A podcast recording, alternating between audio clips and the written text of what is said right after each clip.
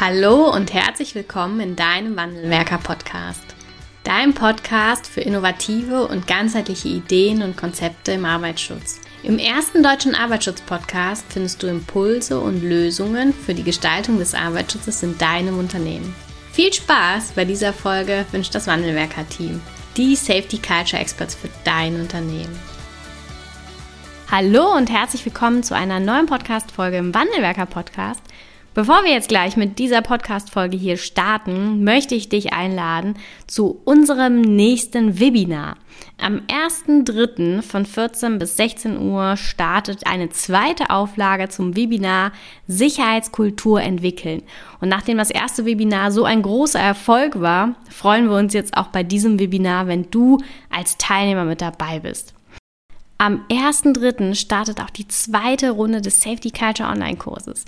In diesem Online-Kurs lernst du alles über die Sicherheitskultur-DNA, von Safety Mindset über Kommunikation, über Behavior-Based Safety.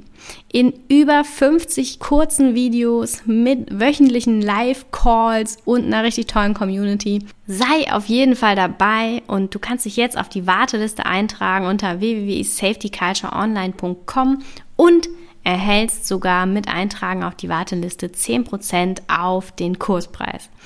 Ich wünsche dir jetzt viel Spaß bei dieser Podcast-Folge und wir sehen uns im Safety Culture Online-Kurs. Hallo und herzlich willkommen zu einer neuen Podcast-Folge im Wandelwerker-Podcast. Ich habe einen ganz tollen Gast heute im Podcast-Interview. Ich begrüße ganz herzlich Lisa Zeitler. Guten Morgen. Ja, guten Morgen. Hallo. Vielen Dank für die Einladung auf jeden Fall. Das ist für mich heute auch mal eine ganz neue Erfahrung. Ich habe noch nie an der Podcast-Aufnahme mitgewirkt, aber ja, ich freue mich sehr dabei zu sein. Hallo. Ja, ähm, es gibt tatsächlich viele, die ähm, ja in unserem Podcast das erste Mal Gast in einem Podcast sind, weil wir natürlich mit ähm, dem Wandelwerker-Podcast eine totale Nische bespielen. Aber bisher hat das ganz hervorragend geklappt und ähm, wir haben jetzt auch schon ein Vorgespräch gehabt und ich weiß, das wird auch eine ganz wundervolle Podcast-Aufnahme. Wir sprechen heute über ein ganz, ganz tolles Thema. Und zwar sprechen wir heute über das Thema Behavior-Based Safety in Anwendung in einem Forschungsprojekt. Diese Mitarbeiterin, also wissenschaftliche Mitarbeiterin im Lehrstuhl von dem Herrn Professor Birdline. Und ja, wie sind Sie denn dahin gekommen? Äh, wie war Ihr beruflicher Werdegang und was machen Sie jetzt dort? Ja, also ich stelle mich gerne nochmal vor. Wie gesagt, mein Name ist Lisa Zeitler und ich komme ursprünglich eigentlich aus dem schönen Oberfranken, wohne aber jetzt schon mittlerweile über fünf Jahre in Würzburg und bin derzeit eben, wie Sie jetzt schon erwähnt haben, als ähm, Projektmitarbeiterin an der Hochschule für angewandte Wissenschaften in Würzburg tätig. Und ja, dort betreue ich ähm, zusammen mit Herrn Professor Dr. Christoph Börtlein eben als Fachexperte für BBS das Forschungsprojekt Behavior-Based Safety, sicheres Verhalten bei Rettungskräften, bei dem wir ja äh, die verhaltensanalytischen Methoden von BBS auf das Arbeitsumfeld zweier Rettungswachen des DRK der Region Hannover e.V. übertragen.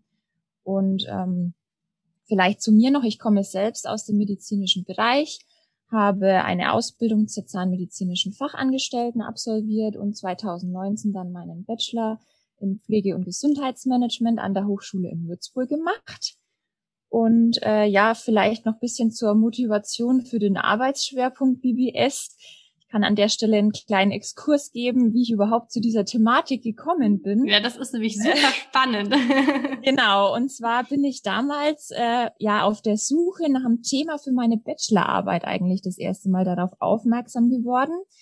Und ja, worüber ich mich damals sehr gefreut habe, war, dass ich sogar meinen erlernten Beruf mit BBS verknüpfen konnte und eben im Rahmen meiner Bachelorarbeit dann versucht habe herauszufinden, ob BBS in einer Zahnarztpraxis rein praktisch umsetzbar ist und die Prinzipien von BBS auch in dieser Einrichtung des Gesundheitswesens wirken. Und ja, ich kann so viel dazu sagen, die BBS-Maßnahme war in den Praxisalltag der Zahnarztpraxis integrierbar. Und die Einführung der BBS-Maßnahme führte dann auch zu den erwünschten Erfolg einer Verhaltensänderung. Das war eben ja das, was ich dann mit meiner, im Rahmen meiner Bachelorarbeit sozusagen herausgefunden habe. Ja, können Sie, ähm, ich, ich finde es super toll, ne? weil man das Alte mit dem Neuen verknüpft, was man dann ja neu, neu erlernt hat. Ähm, welche Verhaltensänderungen haben Sie bewirkt dort oder welche Verhaltensänderungen haben Sie sich vorgenommen? Ja, man, man wird es jetzt, glaube ich, auch, man kann es sehr gut vergleichen, auch mit dem Vorgehen des äh, Projekts, das wir jetzt eben am Laufen haben. Ich bin da auch so vorgegangen, dass ich das Ganze mit einem Checklistensystem gemacht habe. Heißt, äh, ich habe zusammen mit den Mitarbeitern vor Ort, man muss auch sagen, das ist halt eine relativ kleine Einrichtung des Gesundheitswesens. Also es waren insgesamt nur sieben Beschäftigte inklusive des Zahnarztes. Und ähm, ja, wie gesagt, ich habe zusammen mit den Mitarbeitern vor Ort einfach äh, sichere Verhaltensweisen festgelegt, äh, wo auch Verbesserungsbedarf gesehen wird und ja, wo auch einfach Risikotätigkeiten sind, wo man sich halt leicht und schnell auch verletzen kann. Und äh, die haben wir dann mit einer BBS-Checkliste eben beobachtet. Und ich habe den Mitarbeitern dann auch in äh, regelmäßigen Abständen immer Feedback gegeben zu ihren Verhaltensweisen. Und dadurch kann man dann eben eine Verhaltensveränderung bewirken durch dieses äh, systematische Feedback, das man den Mitarbeitern eben gibt und eine positive Verstärkung dahingehend, ähm, dass einfach diese sicheren Verhaltensweisen gefördert werden. Hm, auch in einer Zahnarztpraxis finde ich. Auch in einer spannend. Zahnarztpraxis, genau. Das ist eben, ja, der Hintergrund ist einfach, dass die BBS-Prinzipien eigentlich universell sind. Also die sind vielseitig einsetzbar und da ist es eigentlich ganz egal, ob es eine, äh, ja, ob es sich um eine Zahnarztpraxis mit nur sieben Beschäftigten oder dann zum Beispiel jetzt wie in unserem Forschungsprojekt eben um eine Rettungswache mit äh, 80 Beschäftigten, sage ich mal, handelt. Ähm, können Sie, äh, Entschuldigung, ja, ähm, können Sie die ähm, BBS, also Behavior-Based Safety Prinzipien für unsere Hörerinnen und Hörer nochmal kurz erläutern? Ja, gerne. Also BBS, äh, man kann das zu Deutsch eigentlich übersetzen mit verhaltensorientierter Arbeitssicherheit und BBS gilt eigentlich als die am besten untersuchte und wirksamste Methode zur Veränderung des Verhaltens im Bereich der Arbeitssicherheit. Und ähm, ja, um mit Hilfe von BBS eben das Ziel sicherer Arbeitsgewohnheiten der Mitarbeiter zu erreichen, müssen halt einige sehr wichtige Dinge beachtet werden. Insgesamt handelt es sich da um diese fünf aufeinander aufbauenden Prinzipien, die Sie jetzt angesprochen haben. Und zwar bedarf es eben einer genauen Definition des sicheren Verhaltens, wie ich das auch gerade erwähnt habe, äh, dass ich mit den Mitarbeitern da in der Zahnarztpraxis eben dann definiert habe, was sind überhaupt die sicheren Verhaltensweisen. Es bedarf ähm, ja einer direkten Beobachtung des Verhaltens am Arbeitsplatz, dass man dann eben diese Verhaltensweisen, die man festgelegt hat, auch beobachtet. Und es bedarf äh, verhaltensbezogenes, positives, konstruktives Feedback, dass man den Mitarbeitern dazu, was man beobachtet hat, dann auch eine Rückmeldung gibt. Ähm, als vierten Punkt kann man sagen, dass auch das Setzen von verhaltensbezogenen Zielen eine ganz wichtige Rolle spielt dass man dann sich eben auch Ziele festsetzt mit den Beschäftigten. Ähm, zum Beispiel, wir befinden uns jetzt äh, an so einer Schwelle, dass wir zu so und so viel Prozent das Verhalten schon sicher zeigen. Wir wollen es aber auf den und den Prozentsatz, sage ich mal, steigern. Äh, das kann man sich darunter vorstellen. Und äh, zu guter Letzt eben der Einsatz von positiver Verstärkung. Ähm, dass äh, dieses sichere Verhalten dann eben auch auf Dauer beibehalten wird. Mhm. Genau, das sind so um, ähm, diese Prinzipien von BBS. Genau. Und äh, ich weiß, dass äh, BBS in vielen Unternehmen noch gar nicht so bekannt oder auch verbreitet ist, weil viele auch ein Stück weit eine Abneigung gegen äh, Beobachtungen an sich haben. Und es gibt da ähm, ja unterschiedliche Varianten. Also es gibt ja nicht nur die Variante, dass die Führungskräfte beobachten oder sie als, als außenstehende Person, sondern es gibt ja auch in der Umsetzung die Variante, dass die Mitarbeiter sich untereinander beobachten. Ne? Also es, man muss da nicht ähm, direkt in diese Abneigungshaltung zum äh, Beobachten oder zum BBS-Ansatz gehen. Ist das richtig? Genau, das ist richtig. Man muss, wie gesagt, einfach immer bisschen herausfinden erstmal in dem Unternehmen oder in dem Bereich, in dem äh, Betrieb, wo ich BBS einführen will, was sind denn so meine Voraussetzungen, was sind so die äh, Bedingungen. Also man kann jetzt nicht je, also BBS ist ja kein, ähm, sage ich mal, vorgefertigtes System, sondern ähm, ja, letzten Endes muss man das einfach individuell immer auf den Betrieb, wo man es einsetzen will, anpassen und dann herausfinden, ja, was wollen denn auch die Mitarbeiter, was wollen die Führungskräfte und ja, was für eine erfolgreiche Übertragung von PBS eben ganz wichtig ist, ist eben diese Anpassung an den jeweiligen Betrieb, an das Unternehmen Und jedes BBS-System bedarf eben, dass man da auch eine individuelle Gestaltung hat, sage ich mal. Dann mhm. kann BBS eben auch meiner bisherigen Erfahrung funktionieren, wenn man das eben individuell einfach anpasst und herausfindet, ähm, wie kann es eben in diesem Betrieb, in diesem Unternehmen am besten funktionieren. Okay. Und wir haben für, ähm, für den einen oder anderen, der sich jetzt da nochmal, für den BBS jetzt neu ist, wir haben mit äh, dem Professor Börtlein auch eine Podcast-Folge aufgenommen zu genau diesen BBS-Prinzipien. Da kann man gerne nochmal reinhören. Und wir gehen jetzt in die Anwendung, in die Praxis. Es gibt nämlich ein Forschungsprojekt, das Sie, glaube ich, federführend mitgestalten ähm, wo es genau um diese Anwendung von BBS in einem ja, beruflichen Zusammenhang oder in einem Tätigkeitszusammenhang geht. Vielleicht können Sie uns einmal eine Einführung geben, um welches Forschungsprojekt handelt es sich da? Ja, gerne. Ähm, ja, das Forschungsprojekt trägt den Namen Behavior-Based Safety, sicheres Verhalten bei Rettungskräften, wie gesagt. Und dabei handelt es sich um ein durch die Unfallversicherung Bund und Bahn initiiertes Forschungsprojekt, welches eben gemeinsam mit der Hochschule für angewandte Wissenschaften in Würzburg-Schweinfurt und in Kooperation mit dem Deutschen Roten Kreuz ähm, Rettungsdienst in der Region Hannover durchgeführt wird. Und die Unfallversicherung Bund und Bahn ist eben der gesetzliche Unfallversicherungsträger des DRK der Region Hannover und wir als FHWS, ähm, also Hochschule für angewandte Wissenschaften Würzburg-Schweinfurt, übernehmen eben die wissenschaftliche Begleitung und Evaluation des Projekts zur Überprüfung der Wirksamkeit dieser BBS-Maßnahme. Und ähm, ja, von Seiten des DRK Rettungsdienstes nehmen zwei ausgewählte Rettungswachen, die sich eben für dieses Projekt beworben haben, an dem Forschungsprojekt teil.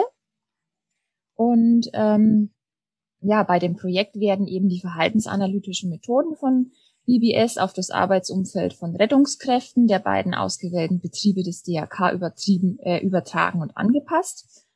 Ja, genauer gesagt kann man eigentlich das so beschreiben, ähm, dass in den zwei ausgewählten Rettungswachen eine umsetzbare Methode auf Grundlage dieser fünf BBS-Prinzipien entwickelt wird, durch die dann die Arbeitssicherheit von Beschäftigten im Rettungsdienst dauerhaft verbessert wird.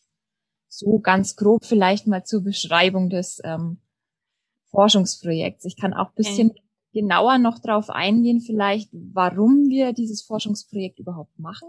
Ja, gerne, bevor wir dann einsteigen in das Forschungsprojekt. Genau. Ähm, ja, was so bisschen auch der Hintergrund ist, wie dieses Forschungsprojekt überhaupt zustande gekommen ist. Ähm, und zwar haben Unfallstatistiken der Unfallversicherung Bund und Bahn eben ergeben, dass ehrenamtlich und hauptberuflich tätige Rettungskräfte eben einem erhöhten Unfallrisiko ausgesetzt sind. Und es spiegelt sich auch in den beim Deutschen Roten Kreuz seit 2011 kontinuierlich steigenden Unfallzahlen wieder. Okay. Ähm, ja, zum Teil resultiert das erhöhte Unfallrisiko äh, und das Unfallaufkommen aus der Art der Tätigkeit natürlich als Rettungskraft in gewissen Extremsituationen. Mhm. Was aber auch noch eine ähm, andere Ursache ist, ist eben die Wahrnehmung äh, von möglichen Risiken und auch dem damit verbundenen ja, Sicherheitsverhalten der Mitarbeiter, da zum Beispiel ja sichere Handlungen meistens geringfügig aufwendiger sind oder zeitintensiver. Es dauert einfach länger, mhm. wenn man was sicherer machen will in der Regel. Ähm, ja, und deswegen tendiert man dann vielleicht auch zum riskanten Verhalten. Ich kann da auch gleich ein kleines Beispiel vielleicht nennen, um sich, damit man sich das besser vorstellen kann aus unserem Projekt. Da ist es so, äh, dass zum Beispiel das sichere Verhalten wäre, dass man äh, seine Sicherheitsschuhe, die die Mitarbeiter ja im Rettungsdienst tragen müssen, äh, auch richtig verschließen muss. Und ein riskantes Verhalten oder unsicheres Verhalten ist dann eben, dass die Mitarbeiter teilweise die Schuhe eben nicht richtig zumachen. Einfach, äh, weil es schneller geht und weniger äh, ja aufwendig ist, wenn man halt einfach in den Schuh reinschlüpft mhm. und äh, dann losgeht, anstatt sich halt noch die paar Sekunden quasi Zeit zu nehmen, äh, den auch zuzumachen. Hintergrund ist natürlich auch, dass wenn man die Schuhe halt dann den ganzen Tag trägt, natürlich auch von den Mitarbeitern dann erwähnt wird, dass die recht schwer werden im Laufe des Tages und es dann halt auch bequemer ist, wenn die nicht richtig fest verschlossen sind, aber mhm das sichere äh, Verhalten ist natürlich, dass man die Schuhe zumacht, damit halt auch nichts passieren kann. Ja, so als kleines Beispiel, damit man sich das äh, vielleicht da gleich besser vorstellen kann. ja, ja, das, äh, das ist natürlich auch dann interessant und da auch ein ganz wichtiger Punkt, den Sie genannt haben, dann mal zu fragen, warum macht ihr das so? Ne? Also vielleicht ist es gar nicht das Schuhe zu machen, sondern vielleicht ist es tatsächlich so, dass dann irgendwie auch manchmal ein anderer Schuh erforderlich wird, ne? weil der genau. über den ganzen Tag gar nicht gut getragen werden kann. Genau, das kann man damit eben auch ganz gut rausfinden ähm, und macht man eben auch, ja, so in der ersten Phase des Projekts werde ich dann auch nochmal drauf eingehen, dass man auch erstmal so sich die ganzen äh, ja, Bedingungen anguckt. Wie ist denn überhaupt schon äh, der Stand der Arbeitssicherheit? Was gibt's auch für Ausstattung? Ähm, dient die zum sicheren Arbeiten oder könnte man da theoretisch auch noch was verbessern? Das ja, lassen uns gerne einsteigen. Ja, Fangen gerne. wir mit der ersten Phase an des Projektes. Wie, seid, wie sind Sie losgelaufen? Ähm, ja, also ganz grob vielleicht zur Einteilung. Das äh, Forschungsprojekt lässt sich ganz grob in drei Phasen gliedern. Eben diese Vorbereitungsplanungsphase, ähm, die war bei uns jetzt von Juli, de, äh, Juli 2019 bis Dezember 2019.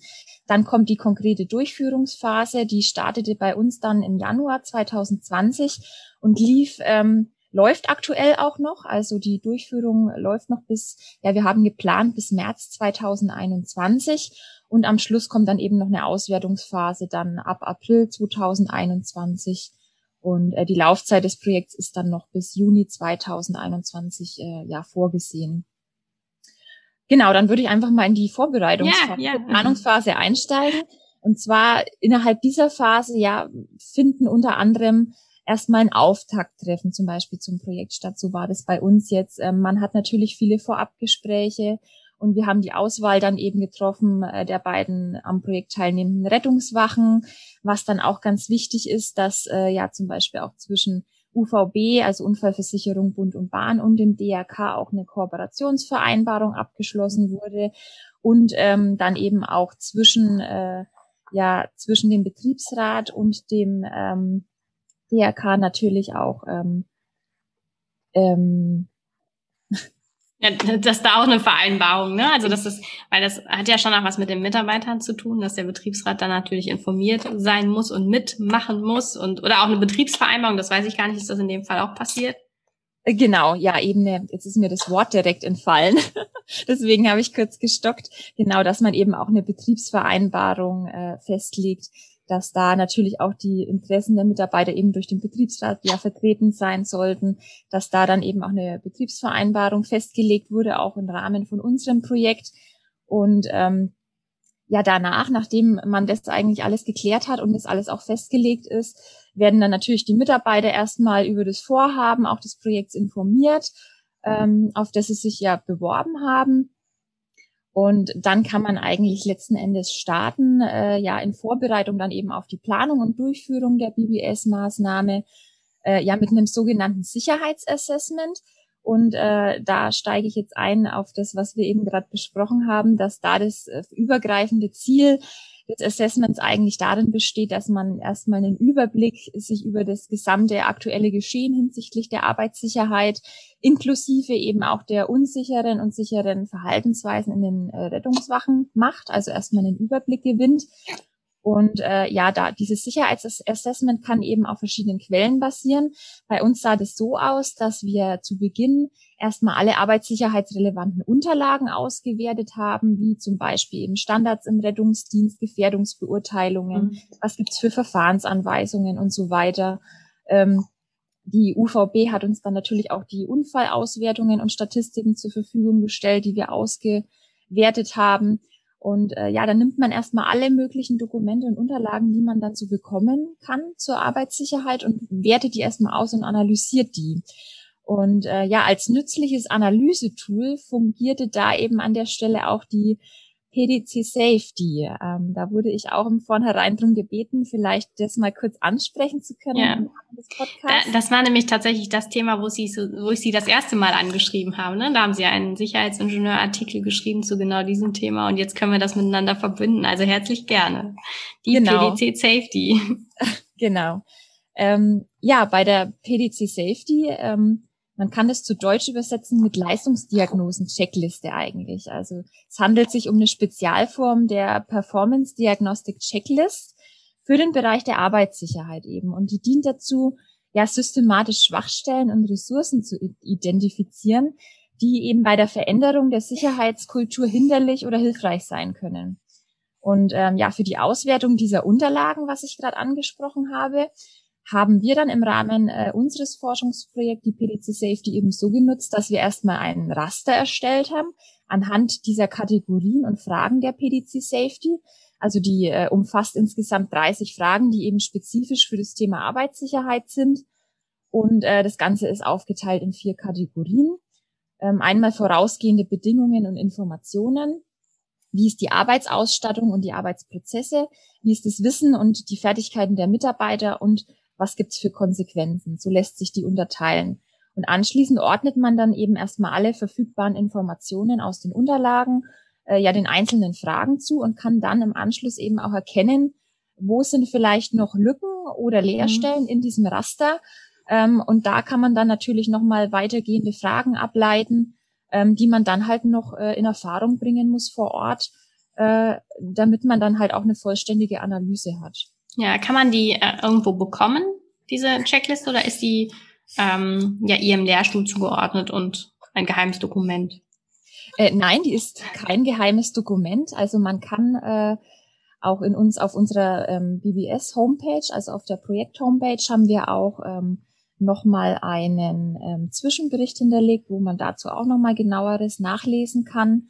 Und ähm, ja, die so, ist natürlich ähm, ja aus der Wissenschaft, sage ich mal, entstanden und daher eigentlich für die Allgemeinheit auch zugänglich. Also die sollte man auf jeden Fall bekommen, wenn man im Internet auch danach sucht.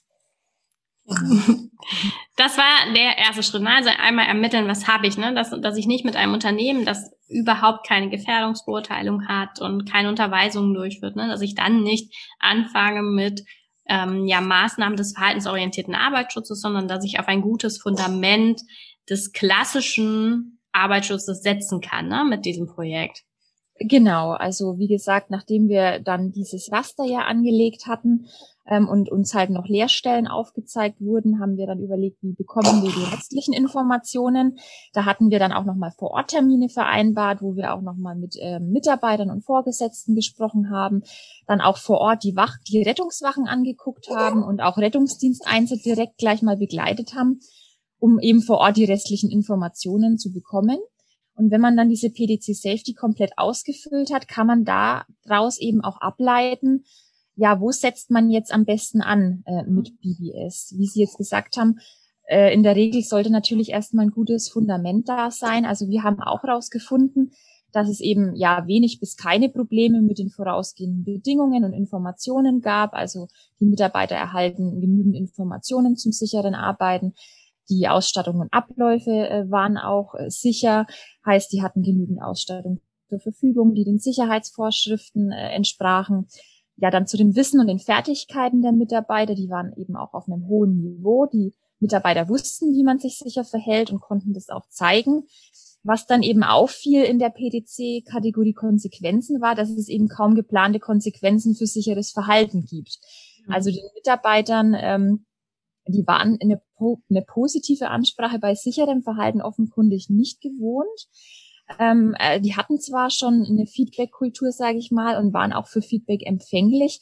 Aber ja, was wir dann letzten Endes da rauslesen konnten aus der Analyse de, mit der PDC Safety war eben, dass äh, ja, was fehlt, ist eben systematisches Feedback, welches dann im Rahmen dieser BBS-Intervention implementiert werden sollte. Ja. Genau, also so kommt man dann erstmal dahin, wo setze ich denn äh, mit BBS überhaupt an. Und dann geht äh, der zweite Schritt ist zur Einführung dann welcher? Äh, der zweite Schritt, der dann danach folgt, äh, war ein Planungsworkshop, wo man dann natürlich äh, auch den Mitarbeitern, die daran teilnehmen und den Vorgesetzten diese Assessment-Ergebnisse nochmal vorstellt. Und das übergreifende Ziel von dem Planungsworkshop besteht dann darin, dass man gemeinsam mit den Mitarbeitern eben sichere Verhaltensweisen definiert und festlegt, wie ich das auch vorhin mhm. schon erläutert habe in der Zahnarztpraxis. Also Ziel war eigentlich eine Erarbeitung von Checklistenpunkten für die BBS-Checkliste dann. Ähm, Genau. Und das war dann so der nächste Schritt, dass eben im Rahmen des Forschungsprojekts dann eine den Gegebenheiten dieser beiden Rettungswachen angepasste Checkliste mit sicheren Verhaltensweisen und Verhaltensprodukten, also Verhaltensergebnissen entwickelt wurde. Und unsere Checkliste sah dann so aus, dass wir 20 Checklistenpunkte hatten, die dann auch auf vier Kategorien äh, aufgeteilt waren.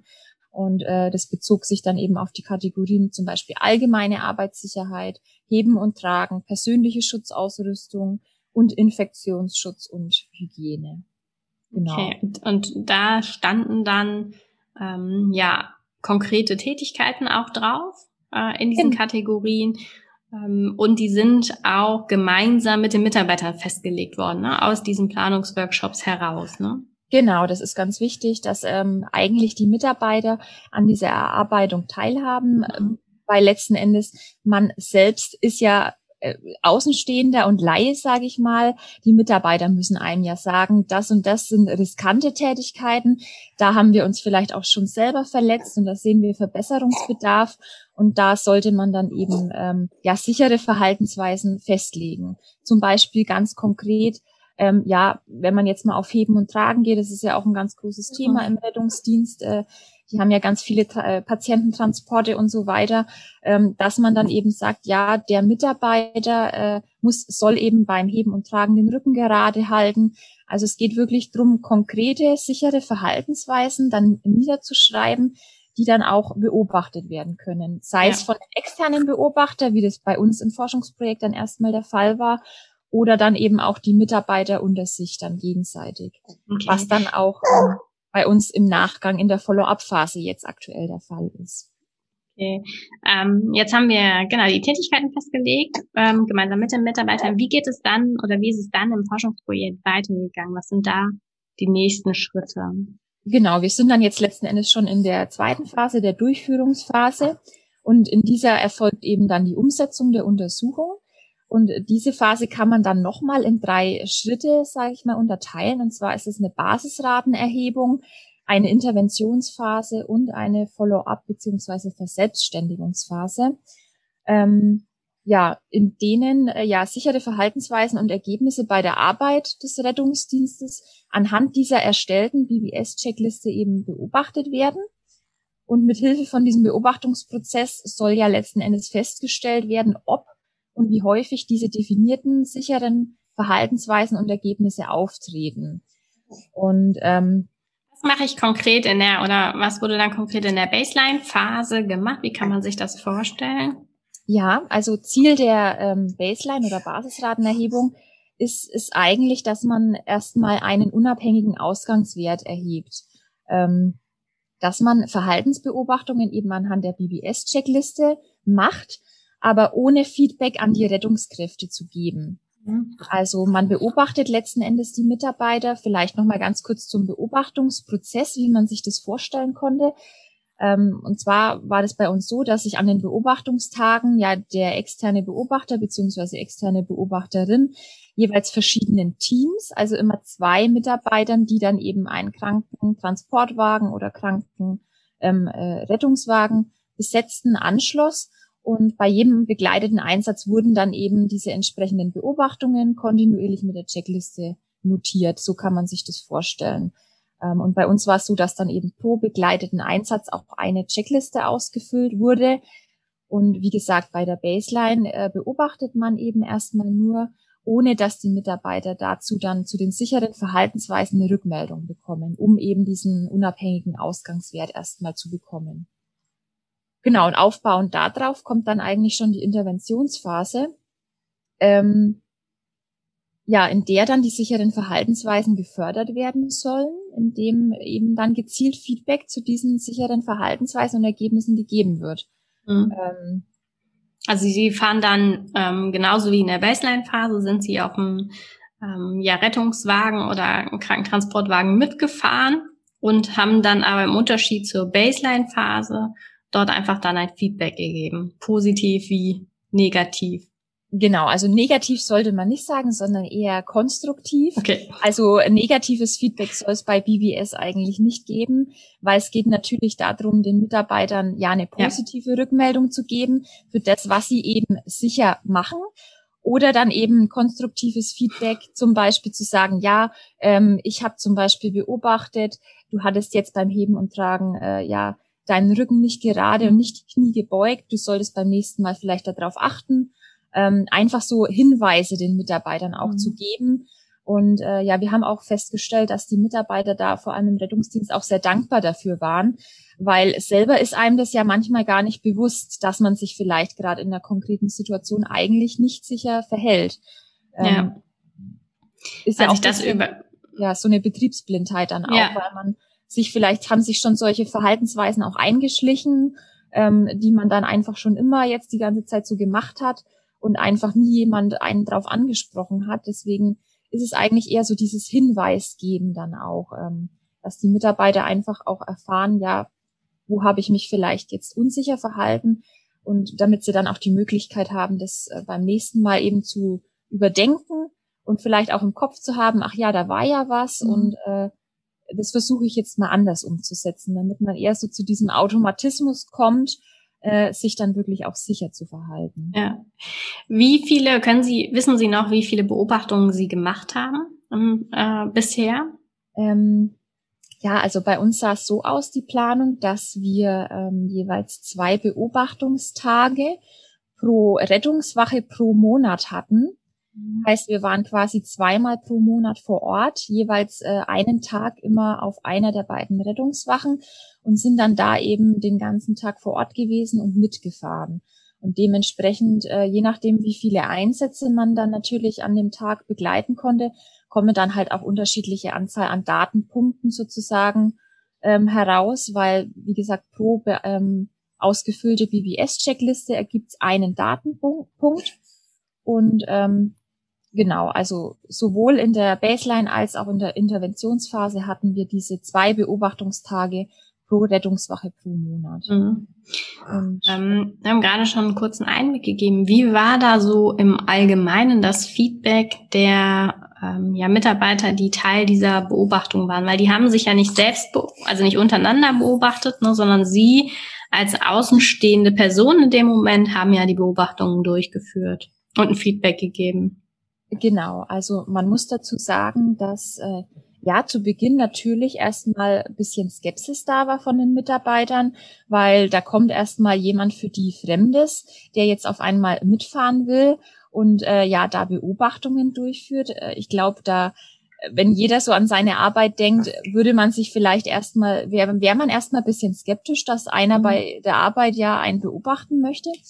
Aber äh, ja, die haben natürlich dann, nachdem sie erfahren haben, was BBS ist und dass es ja auch zu deren Vorteil letzten Endes führen soll, damit sie einfach sicherer arbeiten können zukünftig und auch die Unfallzahlen reduziert werden können, ja, zu deren Vorteil dient, ähm, da waren die, ist diese Skepsis eigentlich ganz, ganz schnell verschwunden. Und auch dadurch, äh, dass ja die Beobachtungen, ähm, die wurden hauptsächlich eben durch mich durchgeführt. Mhm. Und natürlich lernt man dann die Mitarbeiter nach und nach auch kennen und führt natürlich auch äh, ja immer mal ein bisschen so Smalltalk mit denen und lernt sich ein bisschen besser kennen. Und da verschwindet dann die Skepsis sowieso. Und ähm, wir haben das auch so gehandhabt, dass wir, ähm, bevor wir auch bei den Einsätzen mitgefahren sind, die Mitarbeiter immer gefragt haben, ist es für euch in Ordnung, mhm. äh, dass wir euch begleiten können? Ähm, also es war immer auf einer gewissen freiwilligen Basis. Also es sollte jetzt keiner dazu gezwungen oder genötigt werden, sondern wie gesagt, wir haben das immer vorher abgeklärt und ich kann so viel sagen, dass uns jetzt in der ganzen äh, Anzahl an Beobachtungen, die wir durchgeführt haben, keiner der Teams oder keiner der Mitarbeiter abgewiesen hat. Also ja. es kam nie vor, dass einer gesagt hat, nee, ich möchte das nicht. Ähm, also wir durften immer mitfahren und die waren sehr, sehr offen und wie gesagt auch, was ich vorhin gesagt habe, auch sehr dankbar dann, wo es dieses Feedback gab, ähm, für die Hinweise einfach, äh, mhm. darauf hingewiesen zu werden, weil einem selber das manchmal auch gar nicht so bewusst ist, wie man sich äh, in dem Moment vielleicht verhalten hat, wo ja, wo was Riskantes dann oder was äh, gef äh, Gefährliches auch passieren kann. Ja, aber Sie haben das Erfolgsrezept ja im Grunde genommen genannt. Also auf der einen Seite transparent sein ne, mit dem, was dort passiert und aber dann auch in der Umsetzung äh, empathisch sein. Ne? Also auch die bisschen die Beziehung dann auch zu suchen und zu erklären, was machen wir hier, eine Beziehung aufbauen, damit es genau nicht so eine Herabbeobachtung wird, sondern wirklich aus äh, im Sinne des Arbeitsschutzes. Ne?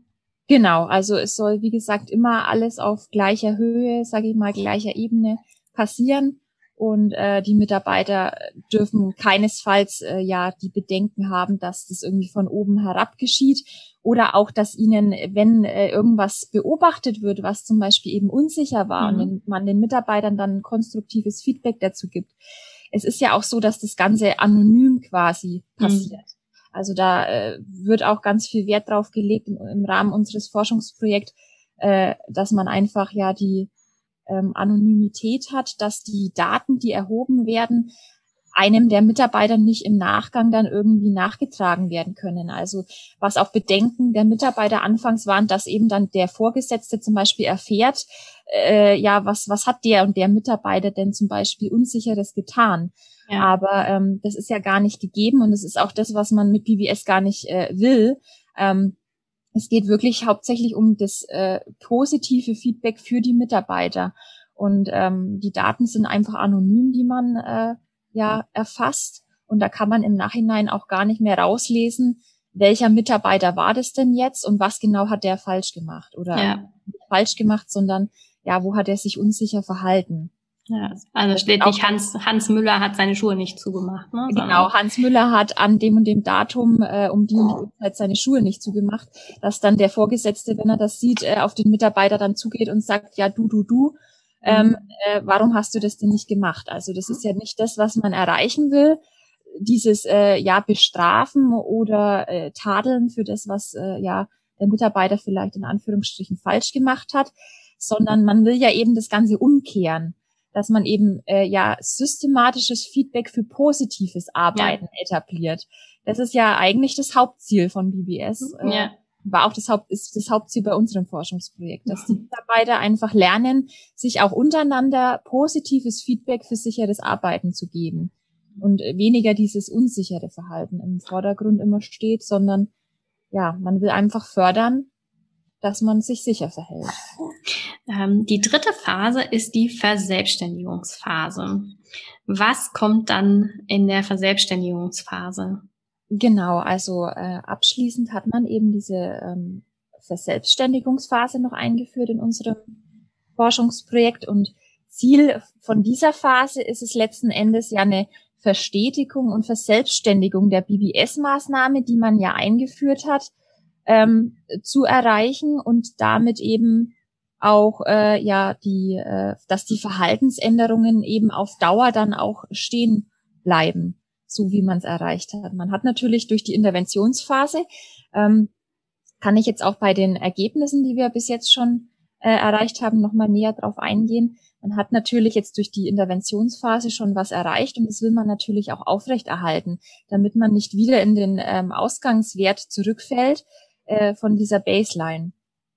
Ähm, und in dieser Verselbstständigungsphase ist es eben so, dass die Funktionen des Beobachters, also dieses externe Beobachten, das ja die ganze Zeit stattgefunden hat, soll eben äh, von den Beschäftigten selbst übernommen werden. Das heißt, die Mitarbeiter selbst sollen dann eben damit beginnen, sich untereinander Feedback für sicheres Arbeiten zu geben. Und hierfür hat auch noch mal ein zweiter Planungsworkshop stattgefunden, bei dem dann eben äh, ja ein mitarbeitergetragenes Beobachtungskartensystem entwickelt wurde. Mhm. Wir haben es dann BBS-System DRK genannt. Und es ist eben nochmal so das Gegenstück zu der BBS-Checkliste.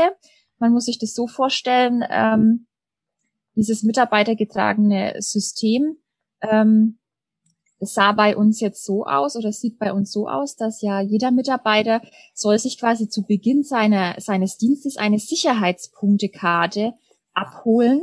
Und es ist schon auch eine Art Mini-Checkliste, so wie die US-Checkliste. Aber die Sicherheitspunktekarte enthält einfach nur fünf Sicherheitspunkte. Okay. Ähm, fünf sichere Verhaltensweisen. Und äh, wie gesagt, jeder Mitarbeiter soll sich so eine Karte zu Dienstbeginn einstecken und dann während seines gesamten Dienstes seinen Teamkollegen, mit dem er eben an dem Tag eingeteilt ist, auf dem Rettungswagen zu fahren, ja dann äh, gegenseitig beobachten und Feedback geben. Und man kann dann genauso notieren wie auch auf der BWS-Checkliste, welches Verhalten hatte der Kollege sicher gezeigt oder unsicher. Und dann eben im Nachgang äh, des Gesprächs nochmal zu sagen, ja, ich habe bei dir heute beobachtet, du hast ähm, den Einsatzrucksack zum Beispiel auf beiden Schultern getragen, was ja das sichere Verhalten mhm. ist. Das war super und äh, vielleicht auch zu sagen. Das sieht man auch häufig, ne? Also dieses Überschwingen des Rucksacks. Genau, man kennt es ja auch selber, ja. wenn man unterwegs ist, man nimmt schnell den Rucksack und hat ihn erstmal so auf einer Schulter. Äh, man muss sich nur noch mal äh, ins Gedächtnis auch rufen, dass so ein ähm, ja, Einsatzrucksack ziemlich, ziemlich schwer ist.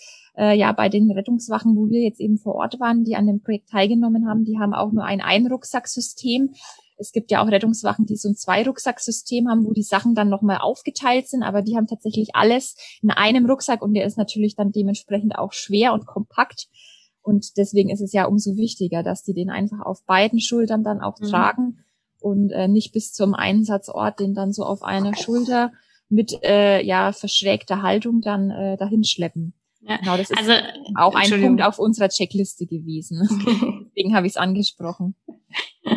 Und ähm, Ziel ist jetzt im Grunde genommen, dass sich jeder Mitarbeiter zu Schichtbeginn eine so eine Karte mitnimmt, die dann über den Tag ausgefüllt wird oder ähm, beobachtet wird und dann am Ende oder dann auch in der direkten Situation, das ist ja im Rettungsdienst je nach Einsatzlage, eher dann am Ende, äh, dass dann die Mitarbeiter sich untereinander ein Feedback geben. Also genau. mit so einer Karte und die wird die dann eingeworfen am Ende, so dass man die dann gesammelt auswerten kann.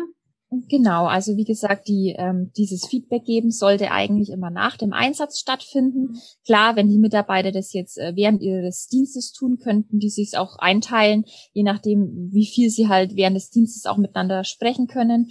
Ähm, aber in der Regel immer nach dem Einsatz, bevor man sich dann wieder einsatzfrei meldet, führt man ja in der Regel eh immer eine Einsatznachbesprechung durch.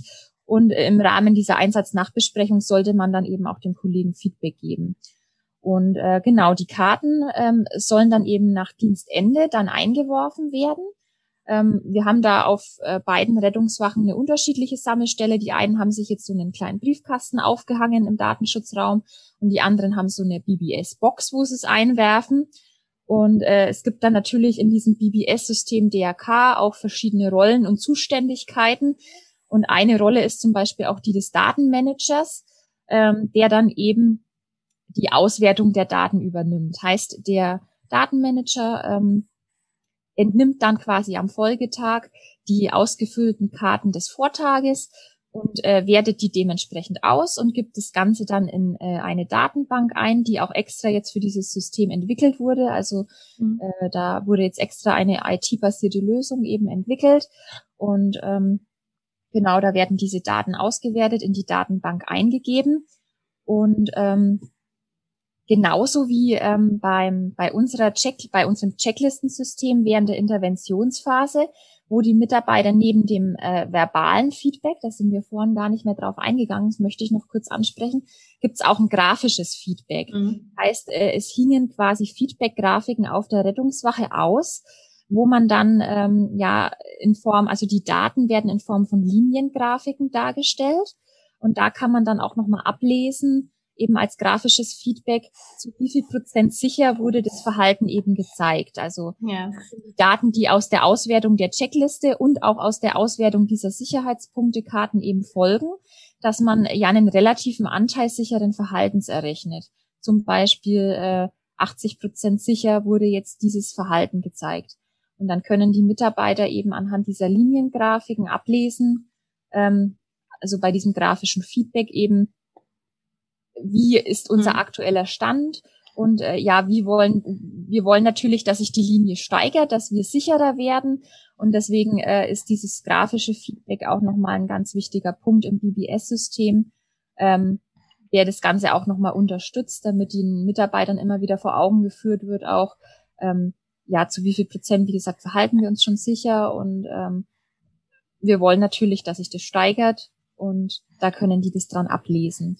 Und das gibt's eben in diesem BBS-System DRK auch, dass mhm. dann der Datenmanager dann eben auch die Feedback-Grafiken immer wieder aktualisiert, nachdem er die Daten eingegeben hat. Heißt, täglich werden die dann wieder aktualisiert. und damit die Mitarbeiter da immer auch auf dem aktuellen Stand sind und wissen, okay, wir verhalten uns eben zu so viel Prozent schon sicher und ähm, ja, da können die dann einfach direkt an den Linien der Liniengrafik ja. ablesen. Geht's nach unten? Und dann ja auch tagesaktuell, ne? Genau, tagesaktuell. Genau. Wie gesagt, das ist auch ganz wichtig, ähm, dass eben der Datenmanager, der an dem Tag zuständig ist, das immer wieder jeden Tag aktualisiert, damit halt jeder äh, wieder auf dem aktuellen Stand ist, weil die mhm. laufen dann natürlich auch relativ häufig vorbei. Diese Feedback-Grafiken hängen direkt in den Fluren äh, der Rettungswache aus wo die eben auch relativ häufig vorbeigehen und es dann auch natürlich ins Auge sticht. Und äh, ja, dann können die das, wie gesagt, da immer ablesen. Und Sie, ja. Sie sind ja jetzt schon relativ weit im Forschungsprojekt fortgeschritten. Gibt es da schon Ergebnisse, die jetzt, ähm, die jetzt unsere Hörerinnen und Hörer nachlesen können? Ähm, ja, wir sind relativ fortgeschritten jetzt schon. Also äh, die Basisratenerhebung sowie die Datenerhebung unter Interventionseinfluss, also mit dem Feedback geben, ist jetzt schon erfolgreich abgeschlossen.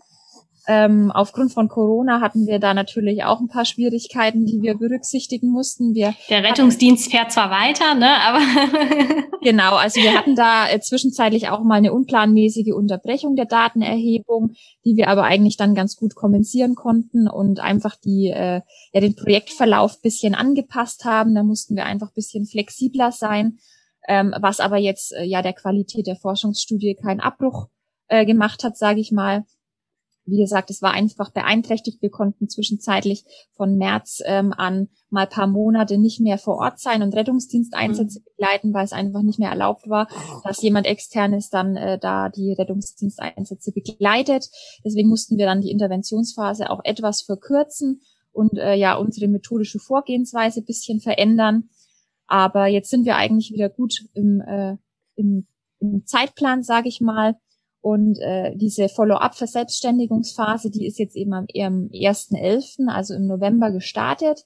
Und äh, ja, derzeit ist eben so unsere Aufgabe, dass wir die Rettungswachen einfach bei der Umsetzung dieses eigenen BBS-System DRKs unterstützen und äh, ja auch jetzt erstmal natürlich das unterstützen wollen, dass genügend von diesen Sicherheitspunktekarten abgegeben werden, dass die Mitarbeiter das auch tatsächlich machen und es dann für die auch so zum ähm, Alltag mit dazugehört irgendwann, die das dann auch automatisch mitmachen.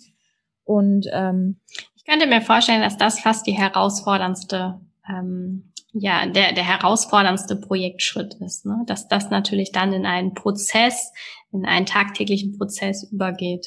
Äh, genau, das ist ja wie gesagt das, was man da eben erreichen will, dass sich das Ganze verselbstständigt und auch verstetigt, mhm. dass eben die bereits durch die ähm, Interventionsphase erreichten ähm, Verhaltensänderungen, dass die eben beibehalten bleiben und äh, sich das Ganze vielleicht auch einfach noch weiter verbessert. Ähm, genau, ich kann vielleicht noch bisschen was dazu erzählen, was eben schon für Ergebnisse vorliegen. Ja, gerne. Ähm, ja, also die bisher erhobenen Daten der Basisratenerhebung haben eben ergeben, dass ähm, ja wir einen relativen Anteil sicheren Verhaltens für alle Punkte dieser BBS-Checkliste bei der einen Rettungswache von 52,10 Prozent hatten und mhm. bei der anderen Rettungswache von 56,82 Prozent. Heißt, allein bei dieser ähm, ja, Ausgangslage lag quasi das sichere Verhalten bei 52 Prozent mhm. bei der einen Wache und bei 56 Prozent bei der anderen Rettungswache. Und äh, das Ganze, also das ist einfach ein Mittelwert der Datenpunkte, den wir da errechnet dann haben. Und äh, das Ganze haben wir dann jetzt, nachdem die Interventionsphase, also das Feedback geben, abgeschlossen war, auch nochmal gemacht und haben natürlich geguckt, inwieweit hat sich das Datenniveau jetzt vielleicht verändert. Und äh, da sind wir jetzt eben bei der einen Rettungswache bei 76,05 Prozent rausgekommen und bei der anderen Rettungswache bei 76,23 Prozent. Hey, heißt, die, haben, ja, Entschuldigung. Ja, danke. nee. Was wollten Sie fragen? Also die eine Steigerung ist ja schon ähm, deutlich über der anderen, oder? Also so wie ich das jetzt verstanden habe. Ähm, ja, also wie gesagt, bei der, wir haben eigentlich bei beiden Rettungswachen mhm. relativ ähnliche Steigerung weil wie gesagt, von der ersten Rettungswache hat sie es quasi gesteigert von einem durchschnittlichen sicheren Verhalten von 52 Prozent auf 76 Prozent. 76, okay. Genau. Und bei der zweiten Rettungswache war der Ausgangswert etwas höher, bei 56 Prozent sicheren Verhaltens und hat sich auch gesteigert auf 76 Prozent. Ah, okay. Genau. Das heißt, bei beiden Rettungswachen ist eigentlich ja eine sichtbare Veränderung des Datenniveaus erkennbar. Auch wenn man sich das eben mit den Liniengrafiken anguckt, hm. die übrigens auch auf unserer ähm, BBS bzw. Projekt-Homepage einsehbar sind, weil da ist ja unser ähm, Zwischenbericht auch verlinkt, wo man alles nochmal auch im Detail nachlesen kann. Und da kann man sich auch diese Liniengrafiken, was man natürlich jetzt im Gespräch schlecht beschreiben kann, nochmal genauer angucken. Und das sieht man dann eben auch, diese Veränderung des Datenniveaus, dass diese Datenpunkte dann eben ja sich einfach gesteigert haben und äh, sich eben auch dieser relative anderen Arbeitsverhaltens sich deutlich gesteigert hat. Also durch allein jetzt diese Interventionsphase. Genau, das sind so die aktuellen Ergebnisse. Ähm, wie gesagt, die Ergebnisse. Auch, genau, kann man, also wir sind auch sehr äh, stolz darauf, dass es äh, jetzt schon solche guten Ergebnisse auch gibt und wie gesagt, arbeiten da jetzt auch sehr dran, dass ähm, ja einfach die äh, Ergebnisse so beibehalten werden können, dass mhm. man das Datenniveau so beibehält auf den Wachen, beziehungsweise sich einfach noch mehr steigert und dass dieses BBS-System DRK, was ja jetzt entwickelt wurde, ähm, dass das einfach so in Fleisch und Blut übergeht jetzt in, bei, bei den beiden Rettungswachen und äh, ja, die das hoffentlich äh, zukünftig so weiter beibehalten und ja auch einfach für sich noch bisschen weiterentwickeln. Das ist ja jetzt letzten Endes denen ihr eigenes BBS-System. Hm. Und äh, die müssen einfach gucken, wie, wie wollen wir das eben am besten handhaben und gestalten, damit äh, ja BBS für uns äh, auch einen Erfolg dann bringt auf ja. den. Wir ähm, hängen die Projekt-Homepage, wo man dann auch die Zwischenergebnisse findet, im Podcast an, also der Podcast-Beschreibung, dass ähm, ja unsere Hörerinnen und Hörer da gerne nachlesen können, die ist ja schon. Und da wird dann ja auch das äh, Gesamtergebnis des Forschungsprojektes veröffentlicht. Genau, wie gesagt, also es, es, folgt ja noch eine Auswertungsphase. Wir sind ja jetzt trotzdem immer noch in der Durchführungsphase bis mhm. äh, geplant März. Und äh, wie gesagt, ab April 2021 startet dann in der Regel die äh, Auswertungsphase. Und bis dato kommen auch immer wieder aktuelle Informationen zum Projekt auf unsere Projekt-Homepage. Also die, äh, wir haben da auch eine Sparte mit Aktuelles, wo wir das auch immer aktuell halten. Und äh, jeder, der interessiert ist, kann da jederzeit gerne nachgucken und sich dann den aktuellen Stand anschauen. Und sobald dann eben die endgültigen Ergebnisse da sind, ähm, wird es natürlich auch auf der Projekt-Homepage dann äh, veröffentlicht. Und wie gesagt, also da gerne mal vorbeischauen auf der Homepage. Und äh, da ist auch nochmal alles genauer nachlesbar und eben auch unser Zwischenbericht, wo man im Detail, wie gesagt, nochmal alles von Kopf bis Fuß, wie hat's gestartet, bei welchem Punkt sind wir jetzt, ähm, kann man sich nochmal genauer einlesen auch. Und man kann sich da natürlich auch was abschauen für sein Unternehmen. Also was funktioniert jetzt in einem Forschungsprojekt ganz hervorragend? Ne? Wie ist auch BBS dort in der Praxis ähm, zum Einsatz gekommen? Das kann man sicherlich dann für sich nehmen und adaptieren und sich da nochmal Ideen für seine BBS-Anwendung holen. Genau, das auf jeden Fall. Bloß, wie gesagt, man muss immer im Hinterkopf mhm. trotzdem behalten, dass BBS halt kein festes Konzept ist. Also man hat kein Kochrezept, das man einfach anwenden kann, ähm, sondern man muss halt immer diese verhaltensanalytischen Prinzipien im Hintergrund behalten, diese fünf, die wir ja anfangs besprochen haben. Und ähm, wie gesagt, dann einfach auf das jeweilige Unternehmen einfach anpassen und ähm, ja, dass man einfach eine individuelle Gestaltung hat. Das ist ganz ja. wichtig. Liebe Frau Zeitler, ganz, ganz herzlichen Dank für ja, den Einblick in das tolle Forschungsprojekt und auch schon in die Ergebnisse. Und vielleicht hören wir uns dann zum Abschluss nochmal, wenn Sie dann das Gesamtergebnis des Forschungsprojektes noch einmal ja, vorstellen und uns da nochmal abholen. Ich danke ja. Ihnen für Ihre mhm. Zeit. Ja, sehr, sehr gerne. Äh, es würde mich sehr freuen, wenn wir dann nochmal zusammenkommen. Am Ende des Forschungsprojekts kann ich gerne nochmal über die endgültigen Ergebnisse berichten. Und ja, auch vielen Dank nochmal für die Einladung jetzt. Es hat mir äh, ja sehr viel Spaß gemacht und ich hoffe auch, dass äh, ja der Einblick in unser Forschungsprojekt auch für die Zuhörerinnen und Zuhörer interessant war. Und ja, sollte es irgendwie weitere Fragen geben, man kann uns auch gerne kontaktieren. Kontaktmöglichkeiten finden sich auch auf der ähm, Projekt Homepage. Also äh, da auch gerne nochmal nachhaken, wenn Sie nähere Informationen noch brauchen. Und ja, hat mir sehr viel Spaß gemacht. Vielen Dank. Dankeschön. Dass ich heute. Danke sehr. Tschüss. Tschüss.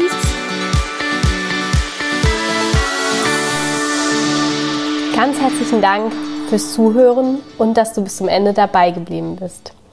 Wenn dir der Podcast gefallen hat, freuen wir uns über eine Bewertung von dir. Wenn du keine Folge mehr verpassen willst, abonniere einfach unseren Wandelwerker-Kanal. Wir freuen uns, wenn du bald wieder reinhörst. Alles Liebe, Anna vom Wandelwerker-Team.